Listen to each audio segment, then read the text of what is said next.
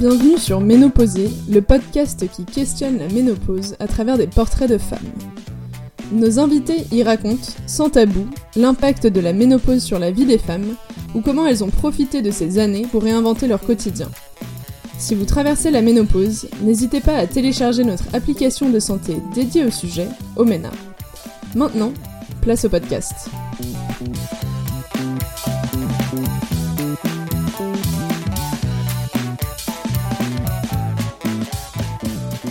J'ai le plaisir d'accueillir Sophie Kuhn, fondatrice du compte Instagram Menopause Stories, qui compte aujourd'hui plus de 10 000 followers. Depuis deux ans, Sophie, tu y parles de, sans surprise, ménopause et de tout ce qui l'entoure. Tu es la personne qui parle le plus et au plus de monde de ménopause sur les réseaux sociaux. T'es intervenue à la télévision et dans pléthore de magazines. T'en parles également dans ton livre Ménopausée et libre, paru aux éditions Marabout. Sophie Kuhn, merci d'avoir accepté notre invitation. Première question, on rentre directement dans le vif du sujet. Est-ce que t'es ménopausée En chemin, ouais, je suis pratiquement à quelques mois près. Trop cool. Et pourquoi est-ce que t'as accepté de venir sur ce podcast Parce que plus on parle de ménopause, euh, plus on est forte. Et est-ce que c'est aussi la mission de ton compte Instagram Oui, euh, la mission de mon compte Instagram, c'est de décorseter la ménopause. Donc de la rendre, euh, de briser le tabou, de la rendre, je dirais, accessible, vibrante, vivante surtout. Est-ce que tu peux nous donner un exemple de post, de contenu que tu partages sur Instagram? Les posts sont multiples. Soit ce sont des posts tout à fait informatifs, type euh, l'importance de la vitamine D, euh, l'importance de, euh, de bien s'hydrater, des choses comme ça. Donc là, c'est vraiment pédagogique. Soit ce sont vraiment des posts narratifs. Alors, par exemple, une fois, j'ai écrit un rêve complètement incroyable. C'est vrai, c'est vraiment un rêve que j'ai fait où j'ai rêvé de, que je me retrouvais dans la salle de bain, la même salle de bain que Sandrine Kiberlin. Donc je raconte ça. Ce sont vraiment ouais des euh, comme pas, des fictions parce que c'est vraiment ce qui m'arrive tout le temps ou des conversations. Ce sont beaucoup de conversations que je reprends. Euh, soit je reprends des, messages privés que je reçois ou des, gens qui m'interpellent. Comme là, je vais en raconter une euh, d'une femme qui m'a interpellée au supermarché pour me parler de la retraite, des choses comme ça. donc c'est pas mal de moments moments choisis quoi, choses vues, moments choisis. Ouais. Et euh, je me rappelle d'avoir vu un post où tu parlais de euh, l'inventeur du mot ménopause. Oui, exactement. Ah, j'ai oublié aussi de dire qu'évidemment, je relais aussi des témoignages donc des MP vraiment, euh, je demande toujours les autorisations euh, aux personnes, euh, c'est pour savoir si elles acceptent de voilà que, je puisse publier. Soit ce sont des témoignages où elles ont besoin de, rencontrer d'autres femmes qui vivent la même chose qu'elles, et je pense notamment à la ménopause précoce, donc insuffisance ovarienne. soit voilà, elles ont elles ont une problématique particulière, l'absence de libido, problème avec mari ou tout ce qu'on peut ou femme, tout ce qu'on peut imaginer. Et voilà, donc ça c'est la multiplicité des contenus. Et effectivement, euh, je me suis amusée, euh, oui, je me suis amusée à, écrire un post sur Charles de Gardanne, donc le créateur, ça fait longtemps, hein, ça fait deux ans, euh, le créateur du mot ménopause. Un post assez fictionnel parce que, bien entendu, je lui ai donné vie, alors que, bon, il est, mort il y a quand même 200 ans, enfin un peu moins de 200 ans, et j'ai essayé de me mettre dans la configuration dans laquelle il était quand il a créé le mot ménopause, donc je lui ai prêté des, intentions qu'il n'avait peut-être pas, mais voilà, donc en général, je rigole pas mal en écrivant. Et d'où vient le mot ménopause alors? Donc le mot ménopause a été créé donc par Charles de Gardanne. Euh, il a été créé première version en 1816. Donc euh, Charles de Gardanne a écrit un traité.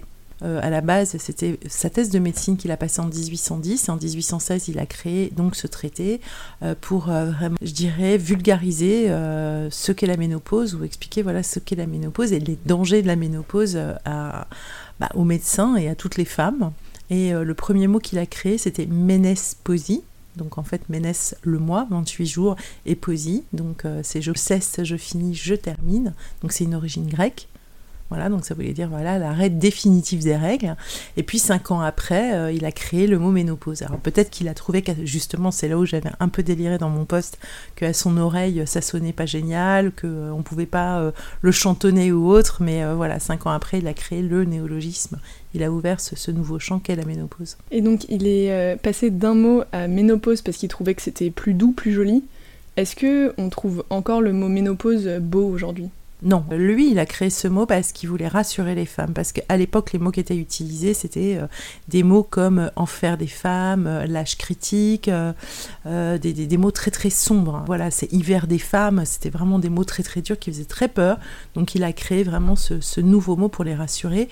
C'est un mot qui n'a jamais rassuré parce que c'est un mot qui est connoté et qui porte vraiment toute une symbolique hyper négative. Est-ce que c'est pour ça, tu crois que les femmes ont autant besoin d'un compte Instagram comme le tien? Bonne question. je pense que effectivement, moi j'y suis pas allée par le dos de la cuillère parce que j'ai choisi d'appeler mon compte Ménopause Stories. Donc d'employer le mot qui fait peur.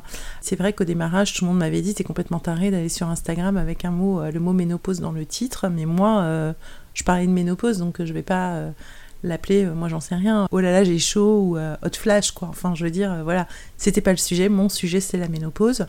Il est vrai sans doute que euh, le fait que le conte soit vivant, euh, incarné, euh, plutôt finalement, je pense, parce que je voilà, c'est ce, qui revient pétillant, joyeux et surtout assez esthétique, fait que ce mot ménopause, à mon avis, devient peut-être plus agréable, en tout cas bah, vivant, quoi. Et tu dis qu'il y a beaucoup de femmes qui t'envoient des messages, que t'en partages parfois des captures d'écran quand elles sont d'accord. J'ai quand même l'impression qu'il y a un énorme silence autour de la ménopause. Et là, tu dis que les femmes, euh, on t'en parle beaucoup. Pourquoi elles t'en parlent à toi? Euh, Ce qu'elles me disent, c'est que je suis vraiment comme une copine pour elles. Alors déjà, moi, euh, je parle vraiment. Donc, quand je dis je parle vraiment, c'est je parle vrai. Je vais pas me cacher. Euh, on sait qui je suis, euh, je parle euh, d'état d'âme, de choses aussi assez intimes, etc., sans souci. j'ai fait des lives, j'ai fait des podcasts, donc on est habitué à m'entendre poser des questions qui sont pas clivantes, mais je dirais qui sont pas forcément abordées tout le temps et voilà, sans, sans problème, sans tabou, sans filtre. Elles se sentent pas jugées. Voilà, ce qu'elles disent, c'est qu'elles se sentent extrêmement accueillies, extrêmement écoutées. Euh, voilà, il y a une oreille bienveillante. Euh, oui, c'est la bonne copine, donc elle, euh, et elles ont raison d'ailleurs. Donc du coup, elles me parlent. ce sont des, des messages qui sont longs, qui sont souvent très touchants, qui sont finalement pleins de détresse parce que plein de solitude. voilà, c'est vraiment des appels à l'aide, souvent. Et comment tu fais pour positionner ton discours un peu entre être dédramatisant sur les symptômes, sur ce que les femmes peuvent te dire de la ménopause, sans pour autant être trop dramatisante culpabiliser les femmes qui galèrent euh. Ça, c'est la grande question. Comment je fais? Parce que c'est pour ça que souvent, par exemple, c'est étrange. au début, j'écrivais un post par jour. Et là, évidemment, avec tout ce que j'ai à faire, euh, bah, c'est plus compliqué. Mais au début, donc, j'écrivais un post par jour. Et là, avec tout, toute la, la dimension qu'a pris le compte, c'est plus compliqué parce que au fur et à mesure, je reçois beaucoup de messages. Donc chaque message, c'est limite ça prend déjà le temps de la rédaction d'un poste, enfin limite c'est énorme. Comment on fait pour dédramatiser? Il faut déjà en fait que je dédramatise le chant pour moi-même.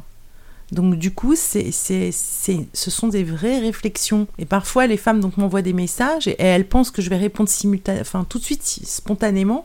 Mais moi, j'ai un temps de gestation dans ma tête pour poser le truc et me dire, mais en fait, euh, qu'est-ce que je veux dire? Parce que si on répond spontanément, ça peut être assez, assez difficile. Et là, je prends, je prends le temps de poser, d'ingérer, de digérer, je vais dire, après pour euh, le ressortir. C'est sûr qu'on est sur, pour moi, le sujet le plus tabou, le, plus difficile à gérer. Si sur le tabou, je mets de l'anxiété et de la peur, alors là, c'est l'explosion générale. Moi, j'ai fait ça parce que j'ai eu peur. Je me suis dit à un moment donné, j'ai eu peur, je continue à avoir peur. Je peux pas dire que euh, euh, tous les jours, je me dis, c'est super joyeux, le rapport au temps, le rapport à la ménopause, c'est pas qu'une histoire de symptômes, loin de là. Pour moi, c'est bien, bien plus profond que ça. Donc, tous les sujets que je pose, ce sont des sujets sur lesquels je vais, vraiment faire une introspection et, essayer de trouver la mesure. Et je, oui, je prends le temps de choisir les mots parce que j'ai pas envie de mettre les nanas dans, l'embarras. Euh. Moi, je sais qui je suis, je sais ce que j'écris, je sais pas qui est la personne qui lit derrière. Donc, c'est faire preuve de, euh, de, beaucoup de respect pour moi. Euh, que de, faire en sorte de, ouais, de bien choisir les mots. Qu'est-ce qui t'a fait peur et à quel moment? Ce qui m'a fait peur, c'est quand j'ai rencontré la ménopause pour la première fois, donc euh, puisque j'étais placée en ménopause artificielle sans avoir aucune vision sur ce qu'était la ménopause, et j'ai eu énormément d'effets indésirables. Je suis allée sur internet, chose à ne pas faire, mais bon, c'était le seul recours.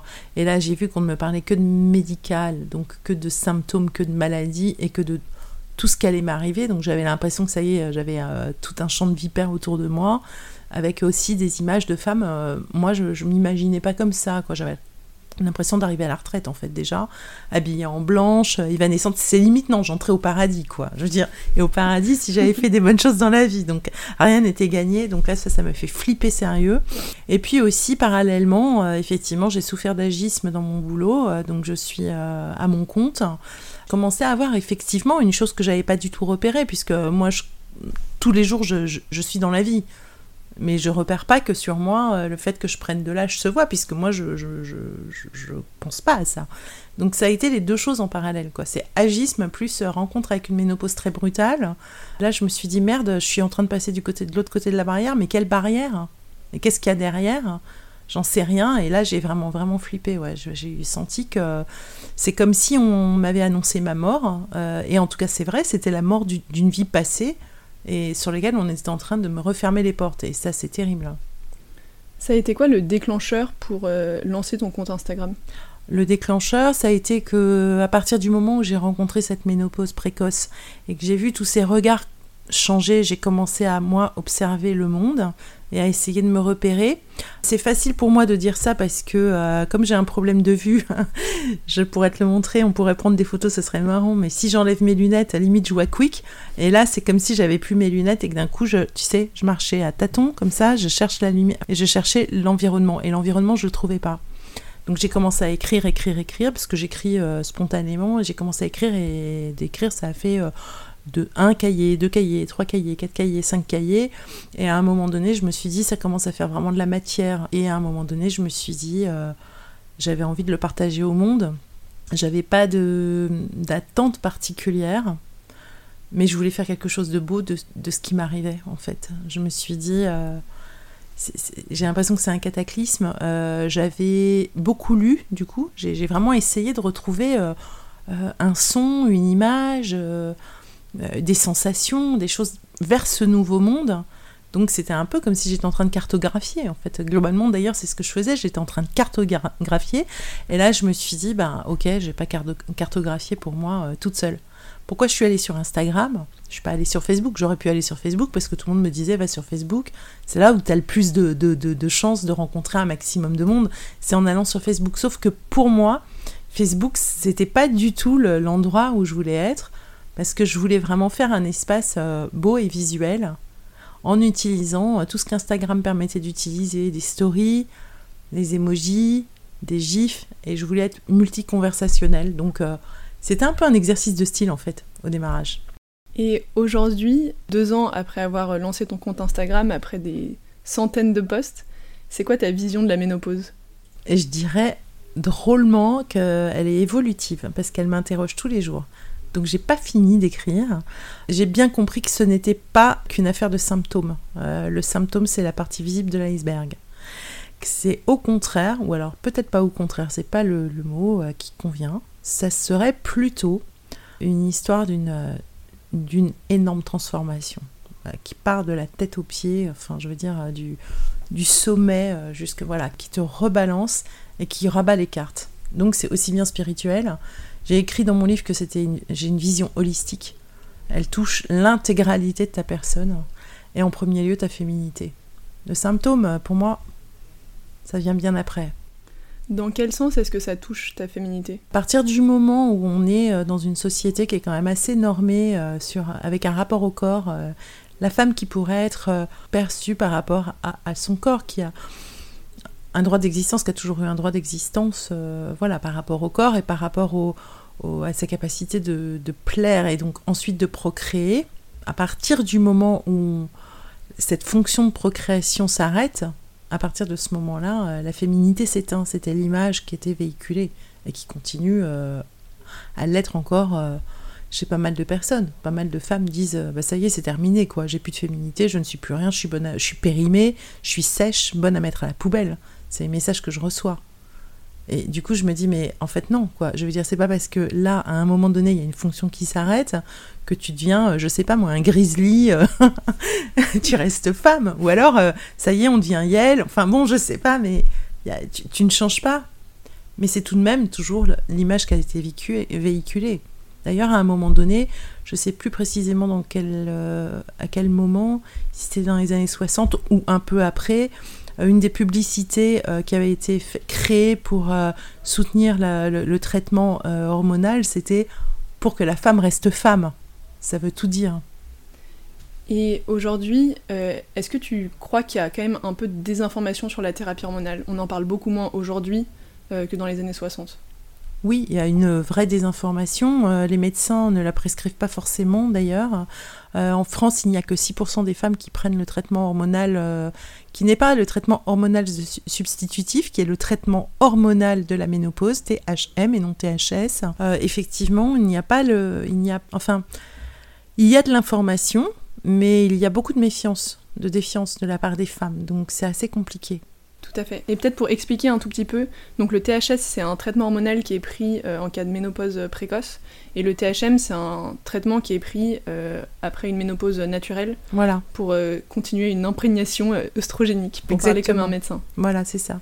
Je dirais peut-être même une ménopause précoce, ou une ménopause, oui, aux alentours de 40-45 ans, voilà. Et ensuite, le THM, c'est vraiment comme quand la femme est ménopausée naturellement, l'âge médian c'est 51 ans. Dans ton livre, tu parles des enjeux de santé qu'il y a aussi autour de la ménopause. Est-ce que tu peux m'en dire un peu plus? Pour moi, j'étais assez frappée. On revient sur le THM, sur le fait que euh, la vision des femmes et la vision que, les gens, d'ailleurs de manière générale, femmes et hommes, ont de la ménopause, ce sont les symptômes évidemment visibles. Bouffée de chaleur, euh, tout ce qui peut être euh, brouillard cérébral, toutes ces choses-là, donc tout ce qui va finalement encombrer la vie voilà, de manière visible pour moi, l'enjeu de santé, il est là, bien entendu, mais il est surtout sur le fait que euh, la carence oestrogénique euh, peut va entraîner des, vrais problèmes euh, à long terme. Enfin, en tout cas, ne, te préserve pas à long terme, ne te, ne, protège plus. C'est la fonction à la base de l'hormone de protéger, notamment le cœur, le cognitif et, l'os. Et que ne, pas prendre en compte le rôle vraiment de l'hormone sur la façon dont, dont, on vit, dont on est, dont on fonctionne, et se mettre en danger. Je reprendrai finalement Charles de Gardanne qui a écrit euh, ce livre en disant euh, Je tiens à alerter les femmes, ne soyez pas sottes, ne soyez pas inconscientes et faites attention aux dangers que, qui, qui, qui, qui, risquent de, enfin, qui peuvent vous arriver. Quelque part, c'est alarmiste, mais il n'avait pas tort. En fait, le vrai danger, c'est de ne pas être informé. Une fois que tu es informé, tu sais, et on peut mettre en place tout un tas de choses parce qu'il y a des solutions. Mais le fait de ne pas être informé, il est là le danger pour moi. Et est-ce que tu dirais que la perception de la ménopause, euh, ou même des traitements, enfin comme la thérapie hormonale de la ménopause, ont changé dans les deux ans depuis que tu as lancé euh, ton compte Instagram? Alors la perception de la ménopause, je dirais oui.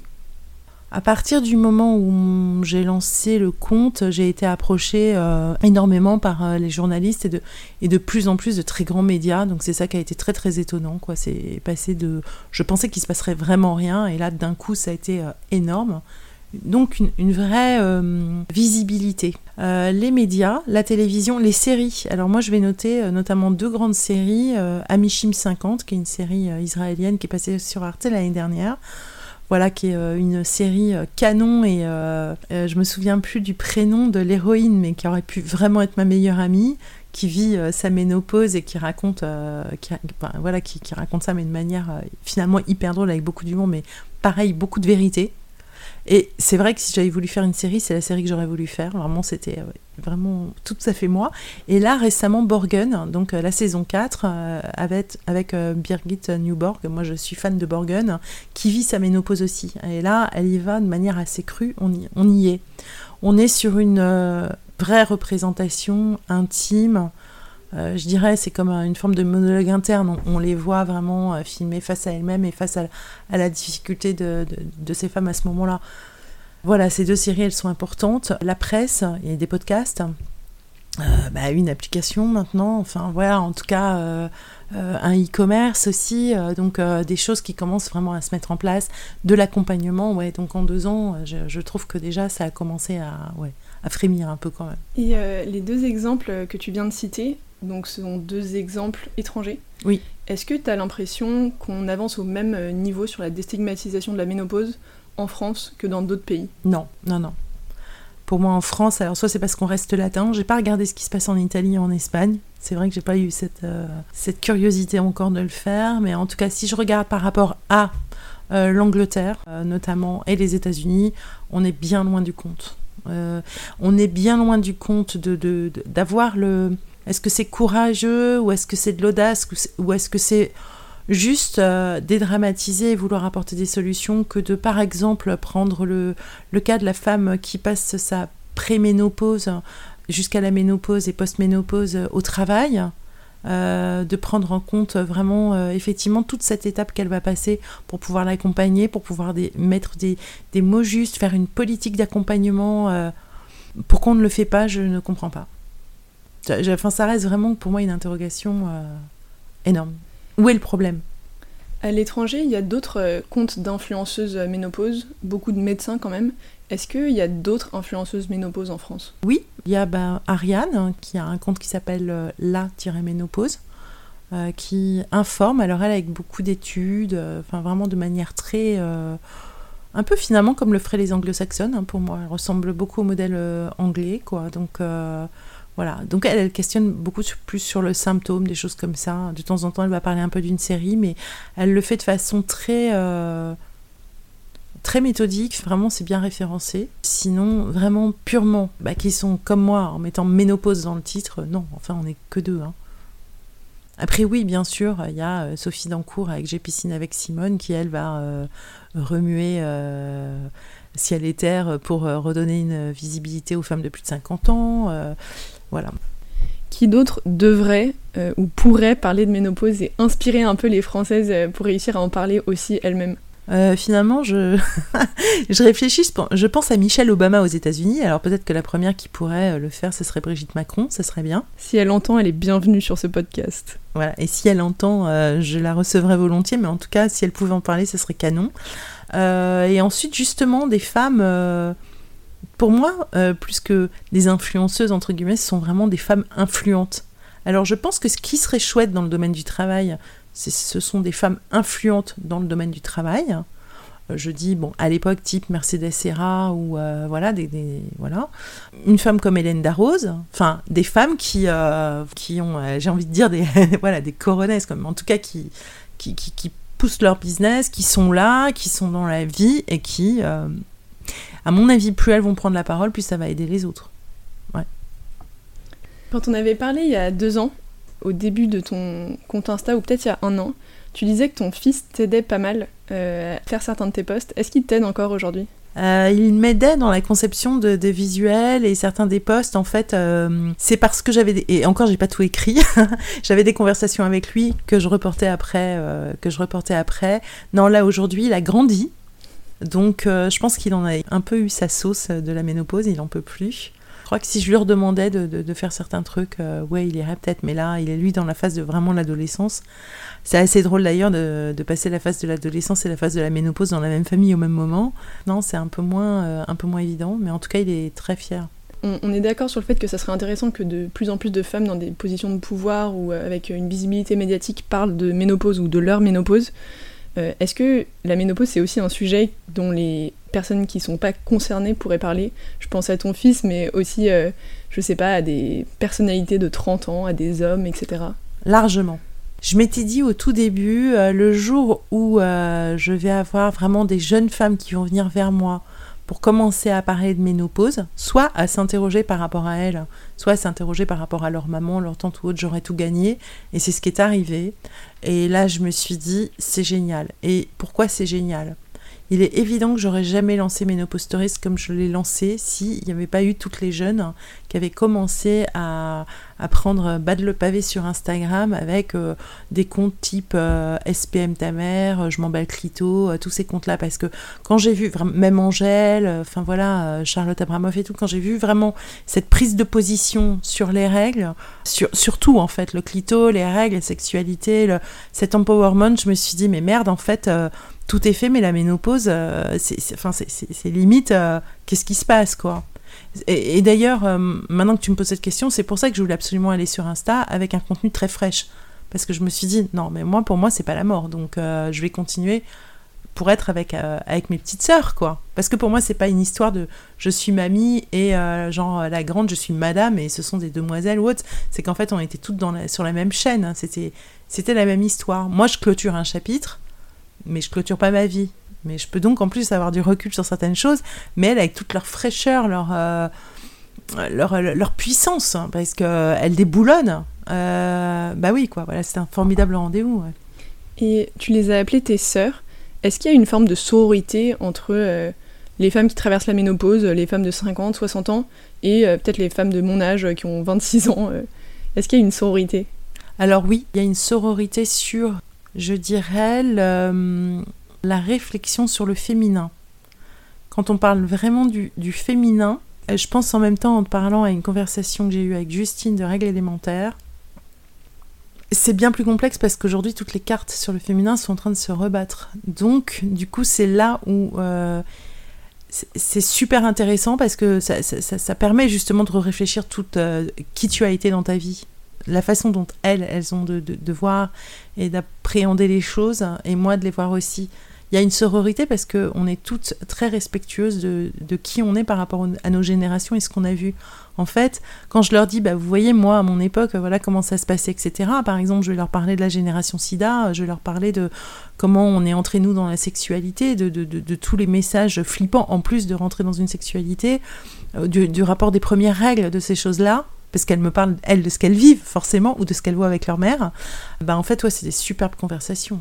Ouais, très, très profondes. Ton livre est sorti euh, il y a un an. Est-ce que ça arrive que des filles offrent le livre à leur mère? Alors oui, ça arrive que des filles euh, offrent le livre à leur mère. Euh, d'ailleurs, elles m'écrivent pour me le dire. Mais une fois, j'étais assez surprise parce que j'ai donné une conférence et j'ai une jeune femme qui avait à peu près 25 ans qui m'a dit Je suis embêtée parce que j'aimerais vraiment offrir votre livre à ma mère, mais il y a le mot ménopause dessus, je ne sais pas comment faire, j'ai peur qu'elle le prenne mal. Alors là, je lui ai dit, écoute, tu vas prendre le livre et puis je vais lui écrire une dédicace. Tu verras, tout se passera bien. Qu'est-ce que tu lui as écrit? J'ai écrit parce que j'ai pensé à moi en fait et je me suis dit si ma fille venait avec ce livre-là, euh, qu'est-ce que j'aimerais, euh, voilà. Et, donc je lui ai écrit qu'elle avait beaucoup de chance d'avoir une fille, enfin qu'elle apprécie beaucoup cette lecture et qu'il avait été offert euh, par amour et avec beaucoup d'amour par sa fille. Donc j'ai demandé les prénoms euh, des deux personnes et que je lui souhaitais la plus belle des lectures et qu'elle avait la plus merveilleuse des filles, quelque chose comme ça. C'est ce que j'ai pensé. Je me suis dit qu'est-ce que c'est beau en fait d'avoir une jeune femme de 25 ans qui vient écouter cette conférence, qui pense à sa mère et qui sait pas comment euh, appréhender le sujet. Touchant, enfin, je me suis dit, et qu'en plus, elle ait osé lever la main et dire devant tout le monde, je sais pas quoi faire. Tu vois, euh, on parle de, cette difficulté de parler de la ménopause. Euh, ben, c'est ça, c'est la ménopause, c'est cette ultime vulnérabilité. C'est un moment donné où tu perds pied, tu sais pas où tu vas. Et, là, c'est typiquement ce qu'elle m'envoyait. Euh, c'est j'ai envie de lui offrir, mais je sais pas comment faire. Et là, j'ai j'ai été assez désarmée, touchée même. Ouais. Je pense que c'est un bon moment pour conclure ce podcast sur cette jolie image et source de réflexion certainement. Est-ce que pour conclure, Sophie, euh, tu as peut-être un conseil à donner euh, aux personnes qui s'approchent de la ménopause? Le conseil que je donnerais aux personnes qui s'approchent de la ménopause, comme à toutes les personnes, c'est euh, ne restez pas dans le silence. Surtout pas. Quel que soit le problème, la problématique, je dirais, parler parce qu'il y aura toujours quelqu'un pour vous écouter pour vous aider, quelqu'un qui a passé la même étape que vous. Dans le cas de la ménopause, euh, la chose la plus simple, ça serait de dire euh, allez voir votre gynécologue ou votre médecin ou quelqu'un en qui vous ayez confiance, euh, votre sage-femme, l'acupunctrice, enfin voilà, quelqu'un qui vous suit. Si jamais vous avez une écoute auprès de votre famille ou vos copines, allez-y, mais en tout cas, restez pas dans le silence. Ouais. Merci beaucoup, Sophie. Merci beaucoup à toi.